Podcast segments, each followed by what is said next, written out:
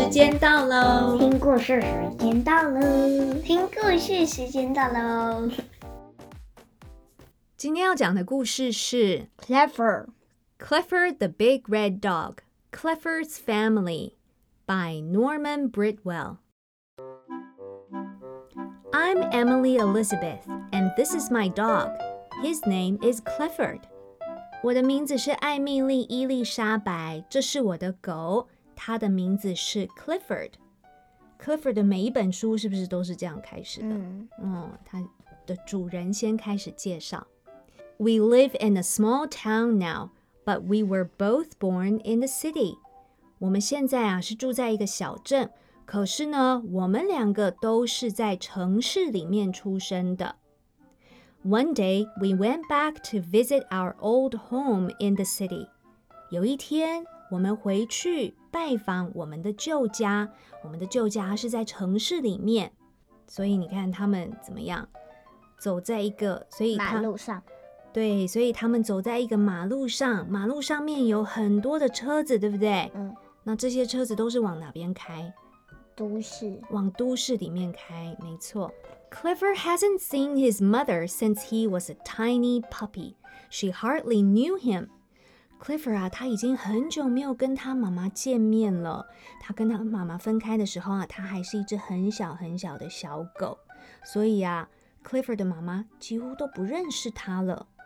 你猜猜看，为什么他不认识他？因为他长得很大，没错，他长得很大了，所以 Clifford 他在年纪很小的时候就离开他妈妈，他长得这么高这么大，都没有再跟他妈妈见过面，难怪他妈妈不认识他了。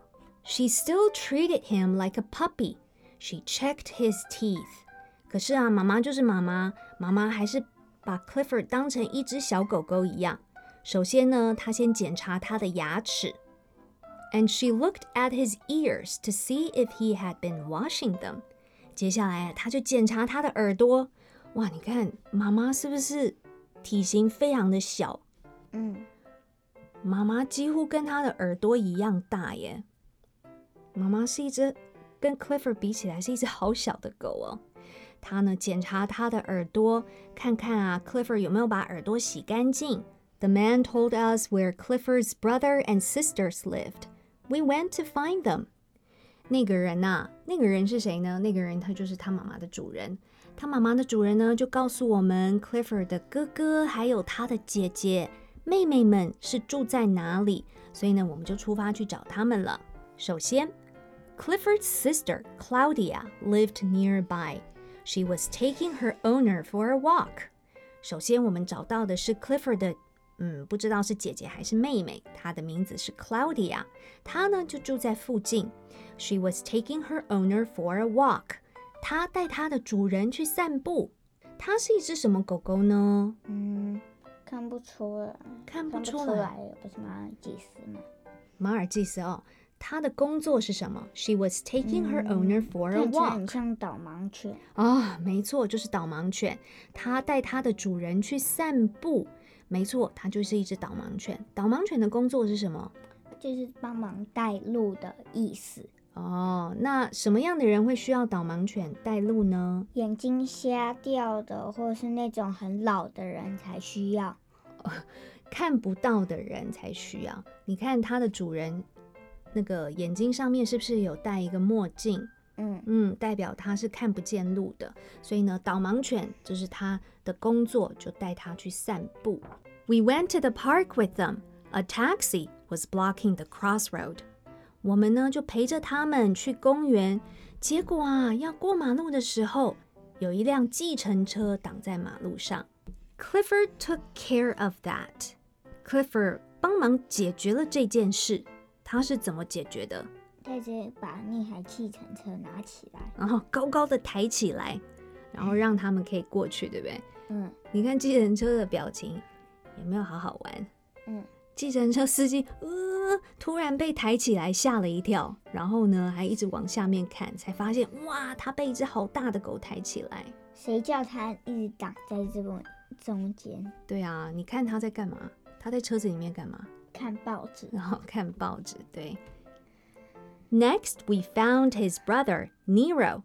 接下来我们找到了他的哥哥还是弟弟？好，他的名字叫看起来比较像弟弟。比较像弟弟哦，因为他体型比较小吗？嗯，嗯嗯哼，好，也不一定哦。他体型比较小，说不定他年纪比他大。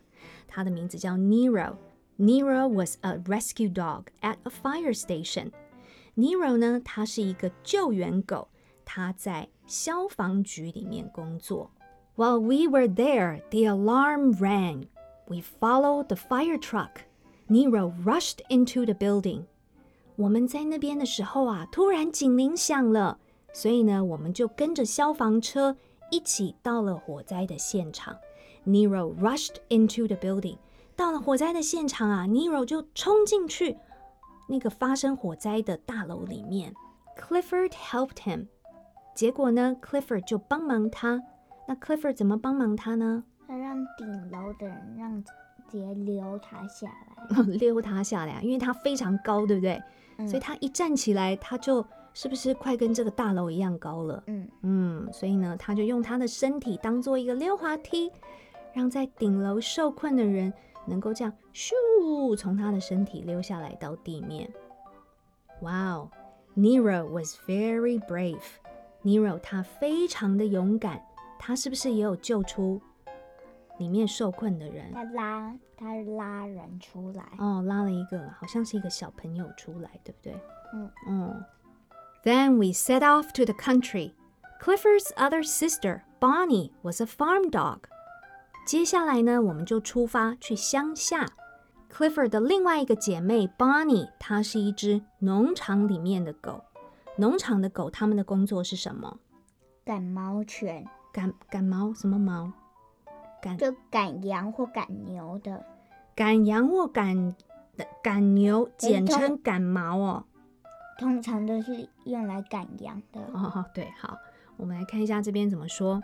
One of Bonnie's jobs was to herd sheep into their pen.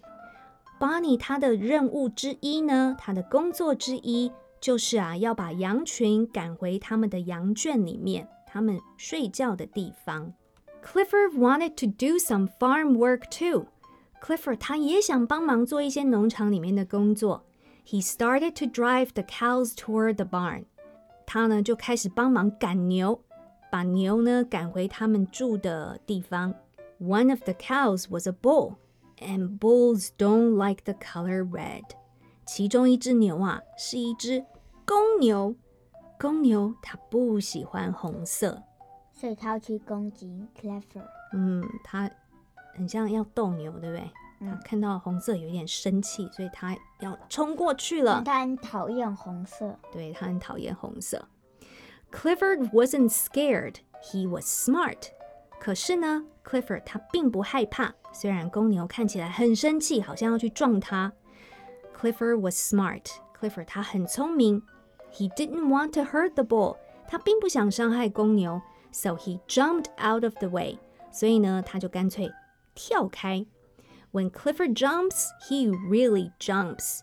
当 Clifford 跳起来的时候啊， 他真的跳得非常的高，非常的远，而且还跳过那个牛住的家。真的耶！他一跳就咻跳过去这栋建筑物。没错，这个就是牛他们睡觉的地方。We had one more place to visit. It was Clifford's father's home in a town nearby. 我们接下来还有一个地方要去，那个地方是哪里呢？是 Clifford 他爸爸住的地方，在附近的一个城镇。哇，他们来到了 Clifford 爸爸住的地方，这里看起来是一个什么地方呢？呃，游乐场。游乐场有很多的那是一个家。呃一个家，那这个家里面有很多什么样的人呢？嗯，朋友。很多朋友，对不对？好，我们来看看他说什么。The house was small, and there were a lot of kids playing in the yard. 他住的地方啊，房子小小的，可是呢，那里面有很多的小朋友在庭院、在草地上面玩。Clifford's father didn't have a collar or a dog dish or a dog house, but he seemed very happy. Clifford 的爸爸，你看到他爸爸了没有？嗯，嗯，他爸爸是一只什么颜色的狗？灰色。哦，是一只灰色的狗。哇，它的每一个兄弟姐妹都长得不太一样，哎，对吗？嗯，哦，这是 Clifford 的爸爸。他的爸爸呢，他没有戴项圈，他也没有自己专属的呃狗狗的碗，他也没有住在一个狗屋里面。可是呢，他看起来非常的快乐。那你猜为什么他非常快乐？因为他有很，因为他小孩都很喜欢他。没错，他这里说，I guess it was the kids。没错，我猜啊，应该是小朋友的原因。He sure loved kids。他一定很爱这些小朋友。He was a lot like Clifford, just a little smaller。他其实啊，跟 Clifford 很像，只是呢，他的体型比比他 Clifford 小，对比 Clifford 小。意思就是说，没错，Clifford 跟他的爸爸一样，都很爱小朋友。 Clifford wished his family could come and live with us, but they all had people who needed them. Clifford 啊，他其实很希望他所有的家人，包括他的妈妈、爸爸，还有哥哥姐姐、妹妹，可以来跟我们一起住。可是呢，Clifford 的家人身边都有需要他们的人。